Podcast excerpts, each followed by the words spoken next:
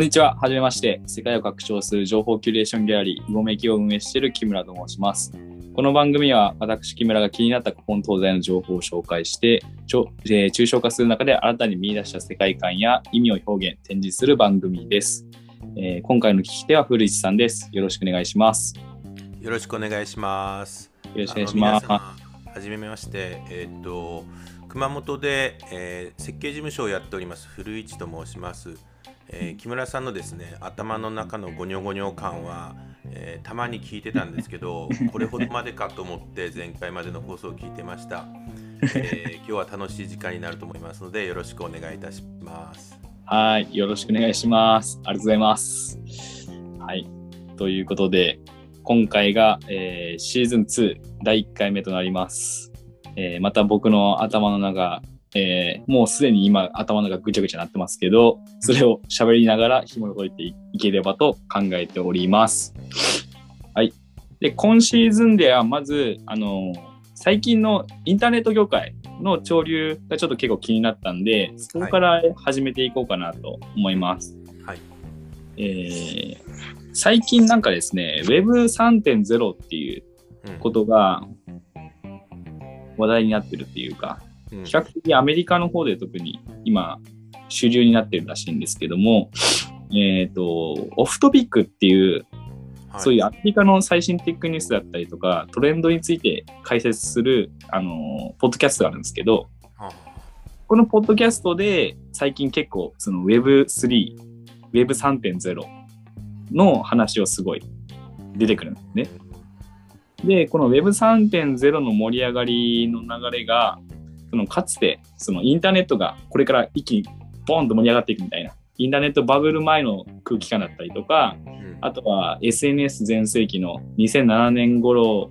の空気感。うん。っていうのが、現代のその Web3.0 の空気感としてちょっとほのかに感じるらしいんですね。へなので、ここから一気に来るんじゃないかみたいなことの文脈で言われてると。はい、で、まあそもそも Web3.0 とは何なのかっていうところなんですけど、えーここに関してはですね、ちょっといろいろ記事を探してみると、あの日本での Web3.0 支援企業、うん。フラクトンベンチャーズっていう会社があるらしいんですけど、はい。そこのインタビュー記事が非常にわかりやすい内容だったんで、えっと、そこをちょっと参考にさせていただいております。はいで、Web3.0 とは何なのかというと、まずその前のその Web2.0 っていうものがあるらしいんですよね。うんえーで、これの Web2.0 の問題点を解決できるように、えー作られた新たな Web 基盤のような総称はいっていうのが Web3.0 だと。はいで、その、なんで Web3.0 の前の段階の Web の歴史っていうのはちょっと必要になってくるんですけど、はいまずその Web1.0 っていうのが最初にあったと。うんで、これはいわゆるあの、ワールドワイドウェブが導入されたことで、はい。あの、インターネット上で情報を読んだりとか、うん。書いたりできるようになった。うん。っていう、まあ、その一番最初の段階ですね。そうですね。えーそこが Web1.0 と、えー呼ばれていると。うん。で、この時代では、その情報を一方向的に発信して、で、えっ、と、それを受信するといった、まあもう一方通行の関係性なんですけど、えっと、それが Web2.0 になっていくと、そのインターネットでやり取りできる情報量というのは爆発的に増えていくので、その今まではちょっとした文章だけしか送れなかったのが、画像だったりとか音楽だったり動画、こういったものが、えー大量に、そしてスピードが速く、えー送れるようになったと。うんで、それによってどういうふうになったかというと、その今まで一方向的な発信と受信だった関係性が、あの、相互交通ですね。お互いに発信して、お互いに受信し合うっていう、うんその相互関係が生まれるようになったと。できるようになった。で、えっ、と、それによってそのソーシャルメディアっていうか、SNS ですね。が生まれてきたり、あとはスマートフォンの登場によって、そのモバイル領域が一気に普及していったと。で、そこのやり取りをするっていうのは、その SNS、プラットフォームですね。プラットフォームという概念がそれで一気に広まっていったんですけど、まあ Facebook であったりとか Twitter、えーまあ検索だったら Google だったりとか、まあそこからまたスマホが普及していくと、まあインスタで、インスタグラムであったりとか、えースナップチャットとか、そこら辺がどんどん普及していったと。そういうふうに、えっと、いろいろな情報のやり取り、人間関係の、えっと、コミュニケーションっていうのをインターネットを介してできるようになったと。はい、で、それを利便性を高く持つには、そういう SNS のようなプラットフォームの中でやっていくと非常に便利にできるようになったと。うんいうのが、まあ、Web2.0 の流れです。で、それまでの人と人との関係性をインターネット上に持っていくことができるようになったっていう、うん、えー、っていうところですね。で、まあ、それはもう、まさに今現在の話なので、まあもう改めて説明する必要ないかもしれないですけど、うん、ただまあその一方で、その Web2.0 の中での問題点みたいなのが、まあ昨今、叫ばれになってきてると。はい、はい。まずはやはりそのプラットフォーマーですね、Facebook だったりとか Twitter だったりとかの、えー、プラットフォーマーによってその情報の独占であったりとか、またそれに伴ってあの生まれる搾取構造みたいなところだったり、あとプライバシーの問題ですね。えー、自分の個人情報だったりとか、そこら辺が、えっ、ー、と、そういうプラットフォーマー、企業に、まあもう完全に支配されてるっていうか、その管理権みたいなのは自分自身は持てずに、実は、えー、プラットフォームが所有してるっていう。まあ、まあ、そこら辺の問題点が非常に言われるようになってきたと。で、そこに対してのアンサーっていうのが Web3.0 だと。で、Web3.0 もまあ、いろんな技術の、えーと、総称として出てるんですけど、一番メインの技術はやはりそのブロックチェーンの技術を中心として出てると。で、これはあの自立分散型台帳みたいな形で言われて、まあ、有名だとやっぱビットコインを代表する仮想通貨の中ですね。まあ、あれも裏の仕組みはブロックチェーンが知ってますと。で、まあ別にそういう仮想通貨以外にもブロックチェーンの技術っていうのは、えっ、ー、と、存在してるんですけど、まあブロックチェーンを使って、えっ、ー、と、そういう、例えば不動産契約の契約書を人を介さずに自動的に回あの行うことができるとかですね。えーまあ、今後、ここら辺は生活のインフラになっていくんじゃないかと言われているような技術ですと。で、ブロックチェーンをすると、えっと、どうなっていくかっていうと、その分散台帳って言われるぐらいだから、そのどこか一つのプラットフォームに情報を集約して、でそこが管理するみたいなものではなくて、もうそれぞれが分散的にこう、自分が自分のデータをしっかりと所有した状態で、で、そのそれの、なんていうんですね、真意性みたいなところをその仕組みによって担保されてるみたいな状態なんですよね。なんで自分のデータは自分の個人のものになるっていう風な概念っていうのがブロックチェーンの Web3.0 の考え方。でこの Web3.0 の紹介記事の中では、その4つのトレンドがありますと。はい、で、その中の一つ、DeFi。これは分散型台帳。まあ、まさにそのブロックチェーンの考え方ですね。はいえっ、ー、と、ブロックチェーンの技術の一つで、あの、スマートコントラクトっていう、自動的に契約を結べるみたいな。で、そこの情報がブロックチェーン上に書き込まれていって、えー、守られているっていう、改ざんができなくするってやつですね。で、これをそのスマートコントラクトを使って金融サービスをそういう中央集権的に管理するんじゃなくて分散していってえっ、と、パブリックな状態で自動化していくっていう風な、えー、考え方。で、この DeFi っていう概念が、えっ、と、本当はインターネット黎明期94年ぐらいの時代に、うん、えっ、と、その決済システムっていうか、はい、そういうものをインターネット上で取り入れようという流れがあったらしいんですね。うん、かつて。うん、なんで、えっ、と、その時代のそういう電子決済っていうのは、まあ、今みたいにいろんな種類ないんで、例えば、その、えっ、ー、と、ビザだったりとか、マスターカードとか、はい、なんでいわゆるセントライズされた、えっ、ー、と、そういう金融会社と、あの、マイクロソフトだったりとかのテクノロジー企業が協業して、えっ、と、そういうインターネットに決済システム入れていって、それで作っていこうという流れがあったと。ただ、えっと、その当時の、えっと、そういうクレジット企業のテクノロジーに対してのリテラシーがものすごい低かったらしくて、あの、その、例えばなんかそのマスターカードかビザカードか忘れたんですけど、そこの、企業の中で、えっと、まあもう私はそのテクノロジーにすごい詳しいですっていう、えりすぎの従業員が現れて、で、その人がそのマイクロソフトと一緒にこう交渉の話をしますみたいな場面に来たときに、マイクロソフトがその PC を使って、これはこういう風な感じで、えっ、ー、と、ここの画面のこのボタンをクリックしてみてくださいっていう、その人に言ったんですよね。そしたらその人は、あの、画面をタッチしたらしいんですよね。まあ、今の時代だったら、それは93年とか4年ぐらいの話らしいです。だからスマホじゃないのに、はい。そう そうそう。今の時代だったら、まあ普通なんですけど、うんうん、あの、逆にその当時は、その、ま、あの、マウスでクリックするっていう概念すら知らなかったっていう まあまあ、はい。まあ、それも結構オフトピックの中で紹介されてたんですけど、まあ、そんぐらい、やはり企業間のリテラシーの乖離がすごかったんで、えっと、なかなか実現させるのが難しかったと。うん、はい。まあ、せめてなんか暗号化っていうことに走っていってるわけですよ、うん、その辺はですね。そそうですね。まさに。中央、中央で暗号を管理して、うんうんうん、えー、改ざんの可能性を低くしてるっていうだけでできないわけじゃないみたいな、そうそうそう。っていうわけですよね。でもそのその当時からやっぱりこの分散型台帳っていう技術っていうのはあったわけですね。使われなかっただけで。うん。まあブロックチェーンの技術はやはりその当時なかった。クリプトはなかったんですけど、うん、えっとまあそういう思想っていうか、うん、こういうふうにやっていこう。まあそれに近い形の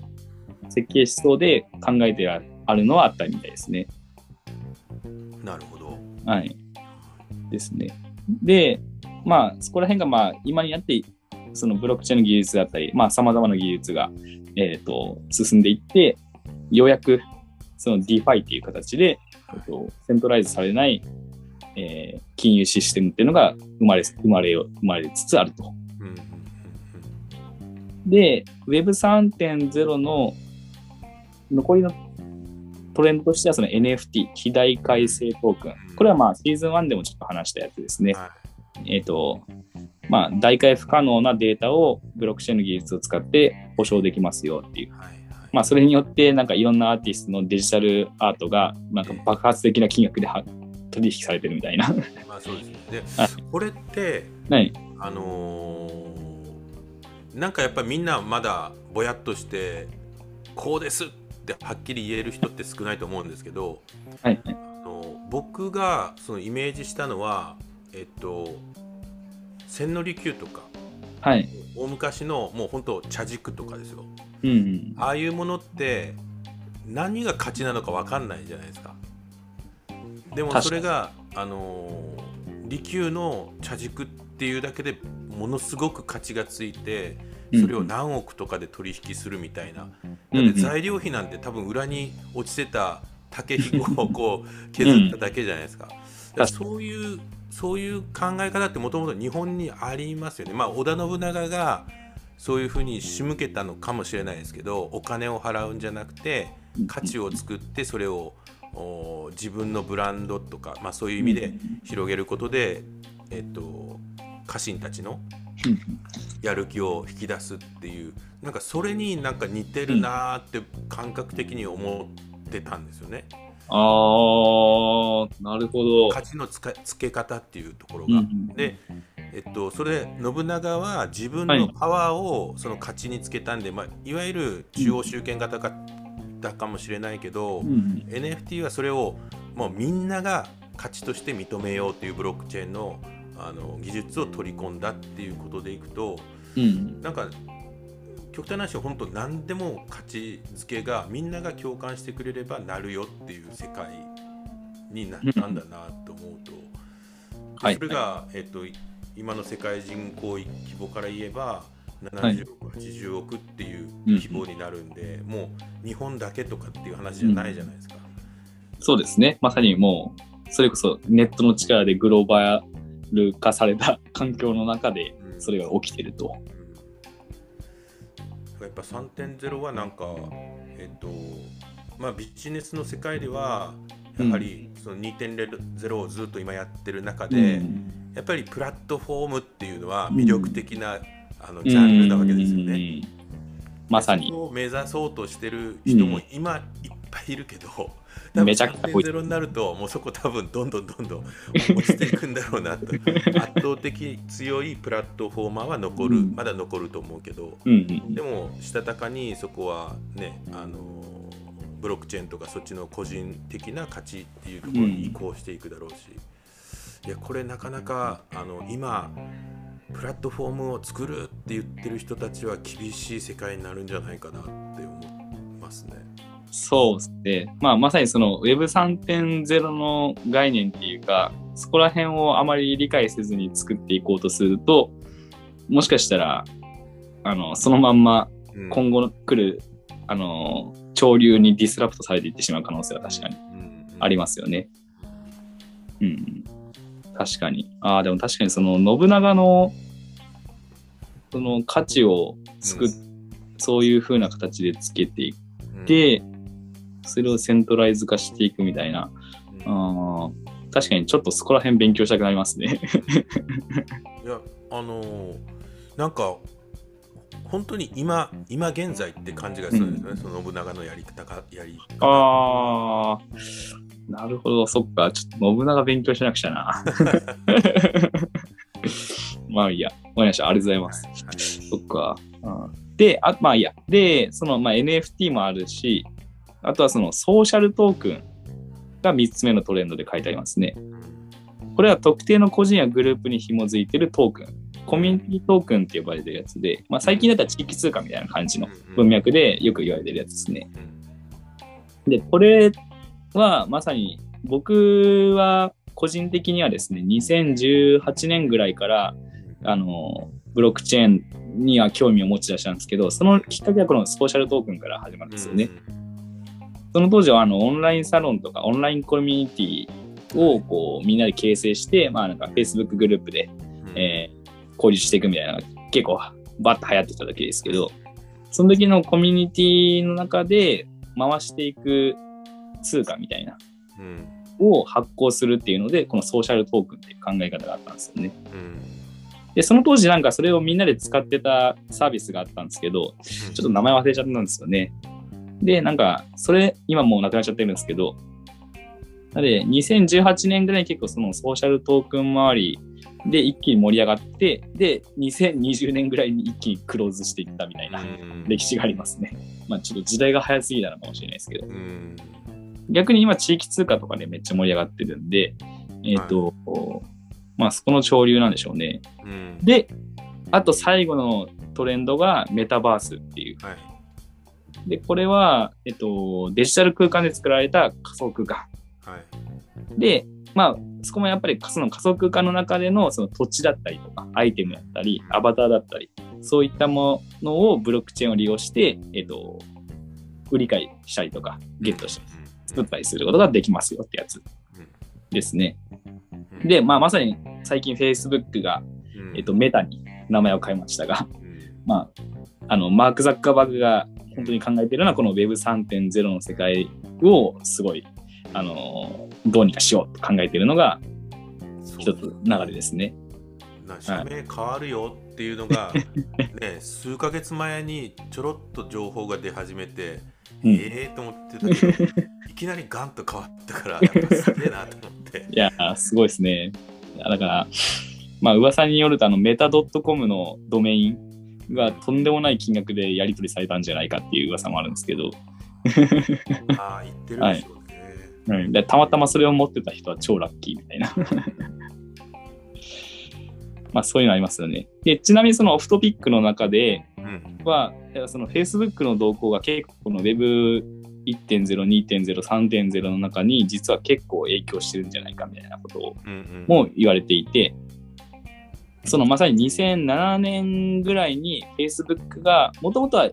あのパソコンっていうか Web サービスとしてはい。あの始まったサービス Facebook を、えっと、2007年ぐらいに一気にそのモバイルはい。スマホで使えるものとして、えっと、ピボットしたんですよね。はい。で、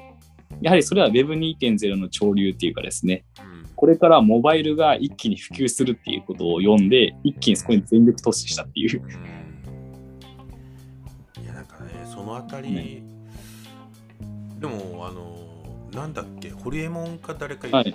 た時に、そのフェイスブックのもともとのスタートはただの女子大あ大学ああ、大学の、はい。あの可愛い子を探せみたいな スタートだったってそれそれを始めた時になんかこういうことをイメージしてたのかどうかっていうのはやっぱりやりながらイメージがどんどん変わっていくんでしょうね。うん、まあ、でしょうね。広まっていきながらそうなっていったんだとは思いますね。なんか、僕もあの、ソーシャルメディアじゃなくて、何でしたっけ？あの、マーク・ザッカーバーグが主人公の映画えっとありましたよね。はいソーシャルネットワーク。ソーシャルネットワークか。ですね。SNS か。ですね。で、あれ、あれとかを見ててもですね、とても最初は、なんか、本当に大学の中での自分のポジションを得るために、こう、作っていったみたいな感じの。うん。で、まあ、そこら辺の思想体系が、うんもしかしたらこのメタバースとかの世界観を、えっ、と、に行きたいっていう風な願望にうんしていってるのかもしれないですね。そこはちょっとわかんないですけどね。うん。まあ何かしらの欲求があるんだと思うんですけど。あると思いますね。はいあのまあ地道な僕のその普段の活動の中で、はいえっとまあさっき言ったように空き家をキーワードに、うん。じ。ゃあ空き家をどういうふうに使おうかって単純に建築物として再生させるっていうこともあるんですけど、うん。今の流れからいくとあのそこを公開してでいろんな人とのつながりを楽しみながら広げていくみたいなことがあるじゃないですか。でそうやっていく時にやっぱりそこにお金はかけられないわけですよね。あのはいまだそこで収益化できるわけでもないから。うん。でじゃあどうやってそこに人を集めて、えっと、どんな風に活動を広げて広げていこうかなと思う時にで結局僕は設計とか建築っていうノウハウがあるけど、それを提供してで、うんそこのオーナーたちは僕にあの「今日お疲れ様でした」って言ってビールをくれるとかっていう、うんなんかあのソーシャルトークンの地域通貨的なことうん。って、結局その能力と能力をうんとか物と物をうん。単純にその人が思う価値で、うんあのガラシベ長者みたいな感じでうん。単純に交換してるだけだと、うん。本当に地域通貨ってめちゃくちゃできるじゃんっていう感じがしてて、うんそしたらもう現金本当いらないよねっていう。そうですね。世界がその感覚でつながると多分うん。通貨は一気に変わってくるだろうし、うんそれがなんかね今イーサリアムだったりあのビットコインとかっていうことに置き換わるとしたら、いやちょっとなんかもう今のままの頭の考え方で ビジネスを考えてもやばいなっていうかやっぱちょっと飛び抜けた方がいいのかなとかもちょっと思ってますね。飛び抜けるっていうのも、結構なんか昔に戻るみたいなうん。昔の感覚に戻る的なことで、うん。えっと、一世代超えれるようなイメージもちょっとありますけど、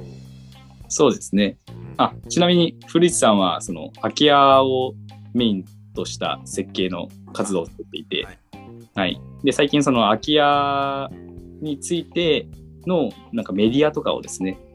えーはい。今後立ち上げていく予定のそうで、はい。ちょっとそこら辺と、そのソーシャルトークンだったりとか、うん。この Web3.0 の潮流が、まあ、リンクしていくんじゃないかっていうですね、うん。まあ、そんな感じのお話で。はい。ですね。うんはい。で、えーっと、でもまさにその、なんかいろいろやりとりして、その地域通貨とかで、なんかこういうふうにやってくれた、じゃあ俺にこれあげるわ、な感じのうんノリっていうのはまさにその、なんか社社会関係資本って言われますけど、なんかお金に換算されない価値みたいなとこうんろを、えっと、価値化っていうか、まあ、視覚化することができるっていうところら辺が、まあ、ソーシャルトークンの一つのメリはい強みでありますよね。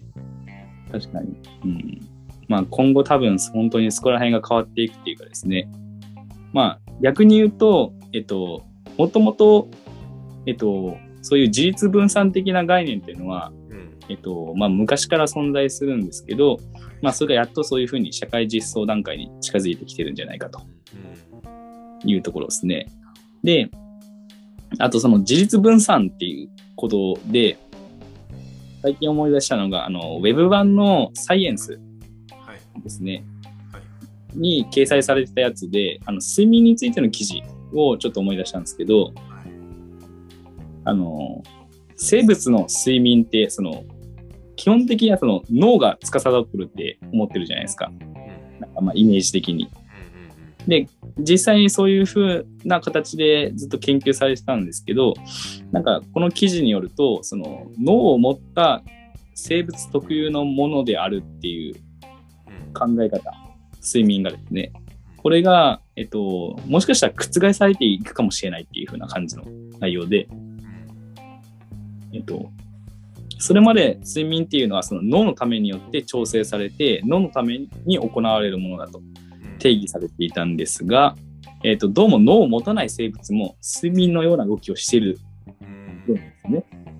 で、その神経科学者のポール・ショーっていう方がいるんですが、その方が、えっと、睡眠は、えっと、その睡眠の状態に戻るっていうことではなくて、睡眠がデフォルトの状態なんだだと。はい。で、覚醒状態からデフォルトの状態に戻ってるんだっていうことを言っているらしく、ああの、私たちは睡眠を進化させたのではなくて、覚醒を進化させたのだと思うっていうふうな感じのことを述べてるんですよね。はい。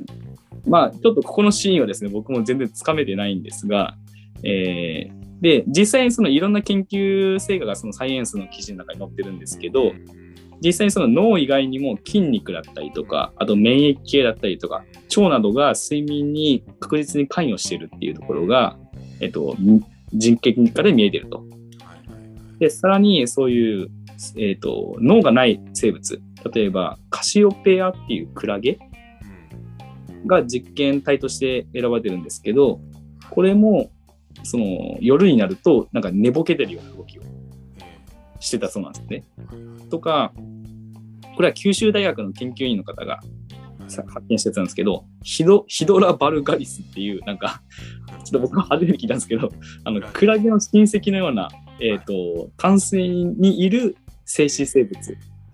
はい。まあ、本当に原始的な生物らしいんですけど、うん。この生物ですら暗いところではちょっと活動が低下しているのを発見したらしいんですよね。うん。で、さらに、あの、タンパク質、えー BMA1 っていうものかな？はい。えー BMA1 っていう成分、なんか性質、タンパク質があって、これはその、睡眠不足のマウスが、その、どうにかしてこの起き起きとこうみたいな、えっと眠いけど起きとこうっていうふうにしておくときにそれを助けてくれる効果を持ってる成分が、その BMA1 っていうのがあるらしいんですよね。で、この BMA1 は、えっと、脳で使ってるというふうに最初は考えられてたんですが、えっと、いろいろ研究していくと、その、マウスの中の筋肉でこの BM1 っていうのは結構使われてたという発見されたと。睡眠不足のマウスの中では。なので、えっと、生物自体がそもそも中央集権ではないのかもしれないなっていうのをちょっと思ってですね。で、存在自体がそもそも自立分散なんじゃないかな。個一個の細胞が下手したらなんか個人みたいなそう、そうね。同じ統率の取れた動きをしてる、そうそうそうそう。まあっていう、いや本質ははい。なんかがん細胞とかなんかそんな感じしますねあー、自分の意思とは違う動き。つけられたからあのわーってなっていやー、確かに、確かに、確かに。そうですね。だから、中央、なんか脳って結構中央集権的だったんですけど、脳が関与できない部分っていうのが結構あるみたいな。うんがん細胞も多分そうだし。はい。で、その中でもう一個思い出したのが、あの、IoT ですね。はいまあもう、これはもう、ここ10年ぐらいずっと言われ続けてるから、もう逆に聞き飽きたような言葉ですけど、まあ、え IoT とか AI とかですね。今、まさに現段階で、えっと、普及ベースに入っているテクノロジーですね。えーまあ、ちなみに IoT っていうのはそのもののインターネットってやつで、えっと、まあ、スマホが個人とインターネットをつないだものだとしたら、IoT はものとインターネットをつないだっていうふうな。えーで、まあ、IoT 入れると、まあ、いろんなことが、えーセンサーをつけて、そのデータっていうのを、えっと、今まで集積できなかったような細かいデータっていうのは集積できるようになったりとかしますよ、みたいなやつですね。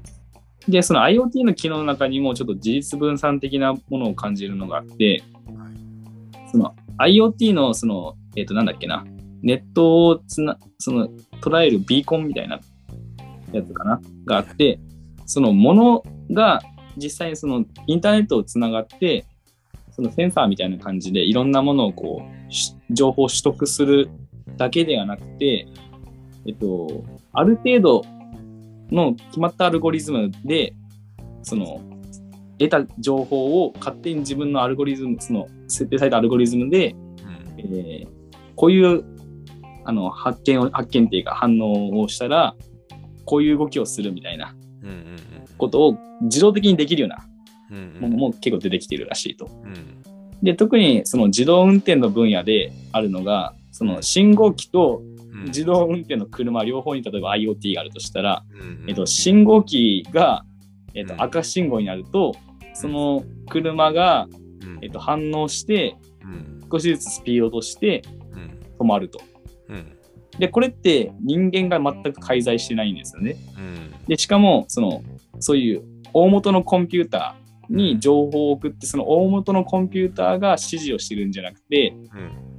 その末端機器である IoT 自身同士が、うんそこのプログラムでうん自動的にそういうふうな動きをしてるっていうふうな。うんなんでその物同士が通信をし合って、物同士である程度判断をし合うみたいな。うんっていうところが、ちょっとそのさっきの細胞じゃないですけど、うんちょっと自立分散的っていうかですね。なるほなんかそこら辺もなんか結構、その自立分散っていう、もともとはそういう生物とか自然界にあったものが実際にテクノロジーの実装段階として生まれてきてるんじゃないかなっていうのをこうすごく感じるん流れではあります。うんはい。だからまあまあでもその、はい今の今の世界の状況から言えば車が走ってる道路には信号機があるっていうのが当然だけど、はい。だから信号機と車がつながり合うっていう自立分散の形があるけど、多分いらないですよね信号機が多分。まあ、そうなるとね。確かにですね。なんかもうそもそもどうなっていくんだろうって感じですよね。し車車すらもなんかようわからん感じになるかな。目的地に行くのかな。移動するのかなみたいな ことになっちゃうんいでや、めっちゃ意地悪な車になるかもしれない。そう。うん。だあでまあまあアルゴリズムってあ言葉自体もうなん、かやっぱり分かりにくかったけど、うん。正確っていうふうに言うとなんか分かるかな。あコンピューター